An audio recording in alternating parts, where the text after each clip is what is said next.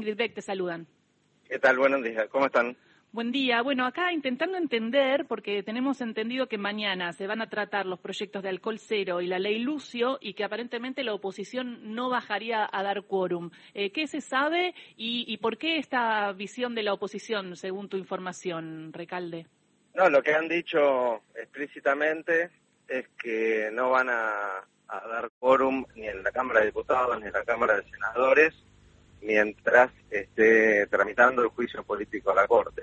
Son, este, están utilizando cualquier eh, herramienta para defender a, alguien que se tiene que defender solo, en todo caso, como cualquier persona que es denunciada y, y tramita un, proceso. El, el juicio político es un mecanismo previsto en la Constitución y que se tiene que que activar e implementar cada vez que alguien eh, entienda que hay razones para, para que avance. Bueno, eso está ocurriendo en la Cámara de Diputados, entonces, eh, tanto ahí como en el Senado, eh, manifestaron que no van a dar quórum. De todas maneras, eh, me parece que en el Senado mañana vamos a tener quórum, vamos a poder primero realizar la sesión preparatoria, que es para decir autoridades de la Cámara, que se renuevan todos los años, y después tratar estas leyes tan importantes. ¿no?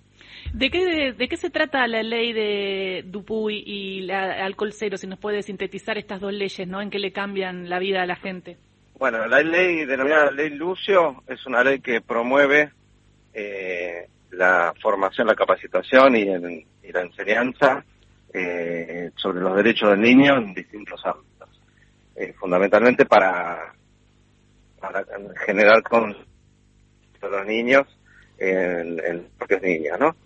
Y la ley de alcohol cero lo que viene es a, avanzar con un cambio cultural que, se está produciendo lentamente en, la seguridad vial.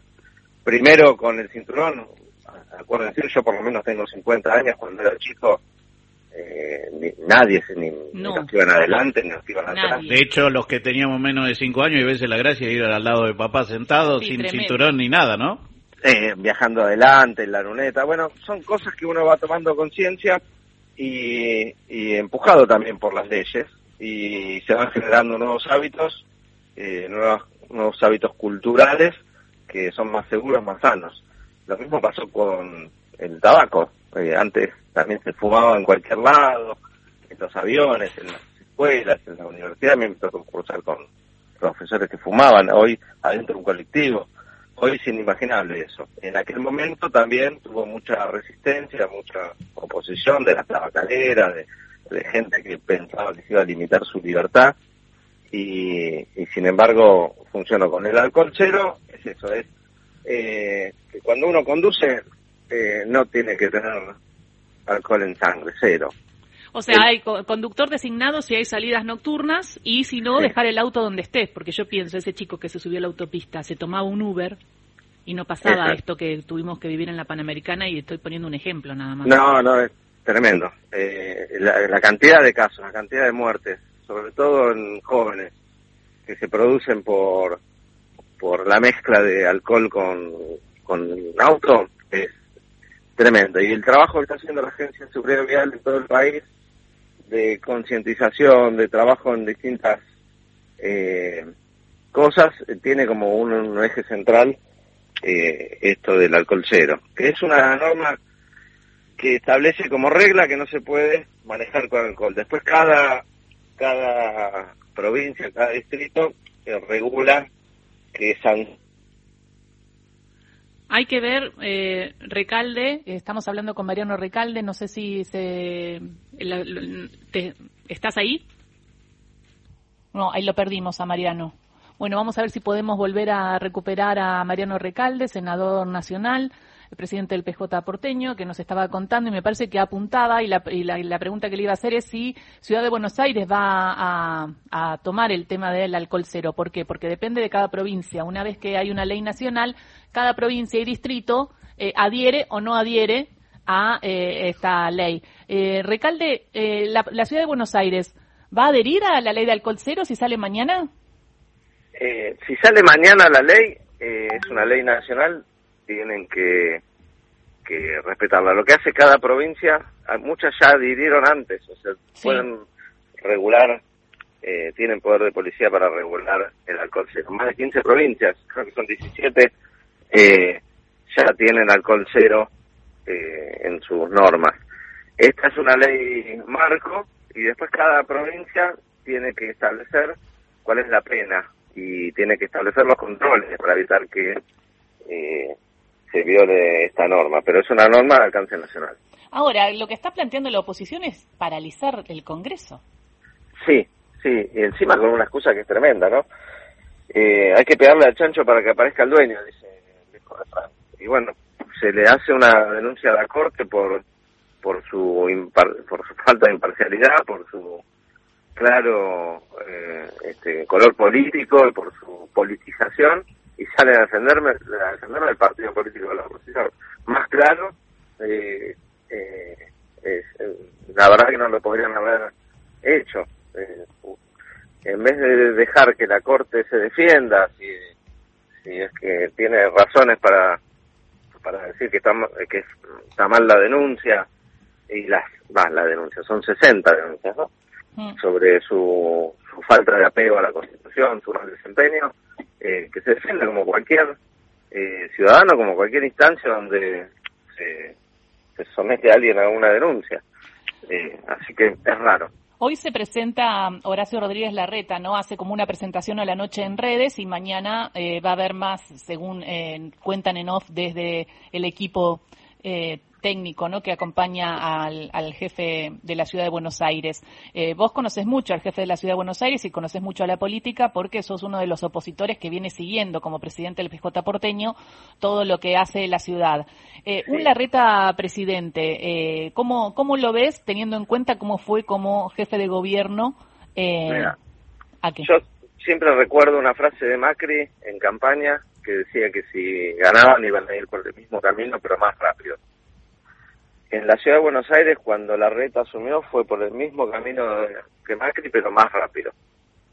Eh, el año pasado terminamos un estudio que de varios meses eh, sobre la ciudad de Buenos Aires en cada una de las áreas, porque se cumplieron 15 años de que el mismo asumió el poder en la ciudad. Un poder absoluto, ¿no? Porque manejan la justicia, la medio de comunicación, el poder ejecutivo y el, y el poder legislativo con unas mayorías eh, aplastantes. Y el resultado, después de 15 años de, de macrismo, que la sociedad está peor, en salud, en vivienda, en educación, en eh, espacio público, en calidad institucional, en seguridad, en todo la ciudad, en transporte. Eh, eh, notamos que tiene indicadores malos. Lo que pasa es que acá la, la verdad se oculta y, y, las mentiras se anuncian en la ciudad de Buenos Aires. Se hacen se hace campaña con mentiras y se oculta la verdad. Pero después de 15 años es como más difícil eh, no ver esta realidad. Tenemos 3 millones de habitantes, igual que hace 15 años. Sin embargo, hay más gente viviendo en las villas. Mm. Hay más gente que alquila y menos que tiene su casa propia. Hay más desigualdad que antes, hay más pobreza que antes en la ciudad de Buenos Aires, hay menos espacio verde, a pesar de los anuncios. Todavía después de, de 15 años, con todo el presupuesto, con todas las posibilidades para hacer este, realmente la educación una prioridad, lo cierto es que hoy no hay vacantes para, para los niños y niñas que quieren cursar en la escuela pública. Después de 15 años, el resultado es que hoy eh, la matrícula privada superó a la matrícula pública. O sea, hay más padres y madres que pagan de su bolsillo la educación que el Estado no les garantiza. Esta es la realidad después de 15 años. Eh, ni hablar del estado de los colegios, ni hablar de la calidad de la educación, del trato con los que imparten la educación, que son los docentes y las docentes. Eh, la verdad que eh, todo eso lo venimos estudiando, analizando, estamos por presentar un libro que resume estos 15 años de gobierno en cada uno de los temas.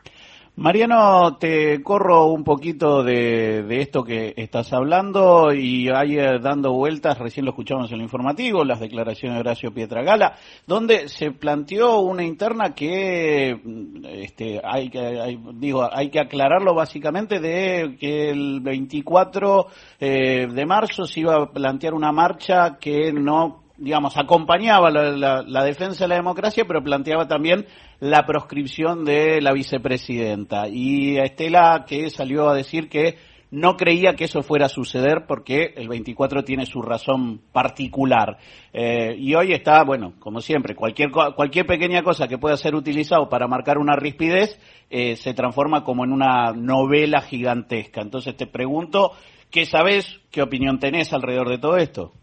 No, la verdad es que todavía, eh, por lo que tengo entendido, no están las consignas. Eh, todos los años participamos y acompañamos esa marcha, en mi caso, desde hace muchos años, décadas diría. Eh, y, y, lo vamos a hacer con, con el espíritu de siempre, ¿no? Por la memoria, la verdad y la justicia y por la defensa de la democracia. Después, si hay consignas eh, más puntuales, que todos los años las hay, creo que se están todavía no están, pero vamos a acompañar y con, como siempre, con mucha fuerza y mucho entusiasmo porque es una fecha eh, para, para hacer memoria, para recordar y para para que no se repita nunca más esa historia. Y lo último, por lo menos de mi parte, atado a eso, viene todo lo que se discutió en la mesa política de la semana pasada y que me imagino que seguirá discutiéndose en términos a cómo encarar el proceso de este año, digo, con estas, con, con estas condiciones también, ¿no? Un gobierno de 15 años en la ciudad de Buenos Aires que entrega una ciudad desastrosa y un gobierno que en cuatro años nos dejó algo de lo cual eh, estamos sufriendo todos y que la ciudadanía no termina de capturar que eso se debe a los cuatro años del macrismo y no a la pandemia y todo lo demás que, que vino después, ¿no? Claro, bueno, eh, apelar a la memoria también es muy importante a la hora de, hacer campaña eh, y apelar a la memoria por los cuatro años del macrismo y también por los doce años del gobierno anterior. Son cosas que la gente tiene en cuenta y estoy seguro que van a pesar a la hora a la hora de votar. Respecto de la mesa, eh, la verdad que me pareció muy bueno que se haya podido reunir del frente de todos en su conjunto, que hayan tenido una reunión real, no una reunión para la foto, y, sino una reunión de, verdadera discusión política. Estuvieron más de cinco horas hasta la una y pico de la mañana debatiendo, este, con diferencias, con, con, porque de eso se trata, ¿no? Para pero todos buscando la mejor estrategia para que la Argentina siga por este rumbo, más allá de las dificultades y los problemas que tuvimos estos años, y no que vuelva a, seguir por el camino del neoliberalismo salvaje, ¿no? De, esos modelos económicos que priorizan la especulación financiera, el, endeudamiento y, y que destruyen el empleo, el salario, la producción. Muchísimas gracias por esta charla con Radio Nacional, senador. No, gracias a ustedes. Un abrazo grande. Abrazo. Era Mariano Recalde, senador nacional. Mañana va a estar allí en el Senado intentando darle sanción a los proyectos de alcohol cero y también a la ley Lucio. Esta ley que lo que va a hacer es llevar eh, a darle herramientas a todos los vecinos, a la comunidad, a las escuelas para que se hagan las denuncias cuando detectan violencia intrafamiliar. Una ley indispensable que es muy loco, porque lo que decía Ingrid es muy loco que no vaya a tener el aval de cada diputado de, de, Juntos por el Cambio que también estaría de acuerdo. Digo, hay que es muy difícil estar en desacuerdo. No, es que la iniciativa en diputados fue de, la, fue del bloque opositor. Eso es lo que me, no termina de, cerrarme de la cuestión. Es eh, como explicó Recalde, tiene que ver con esta cuestión medio extorsiva de, hasta que no levanten el, juicio político. ¿Ustedes hacen lo que nosotros queremos o nosotros no hacemos nada de lo que nos corresponde? Que por otra parte es eso. Están así desde que tienen capacidad de negociación, que claro que es la democracia cuando eh, el oficialismo perdió en las legislativas eh, ahora, y, desde ahí no se pudo generar ni más diálogo ni nada, y ahora van a paralizar el Congreso. Pero es algo de lo que hablábamos, que hablábamos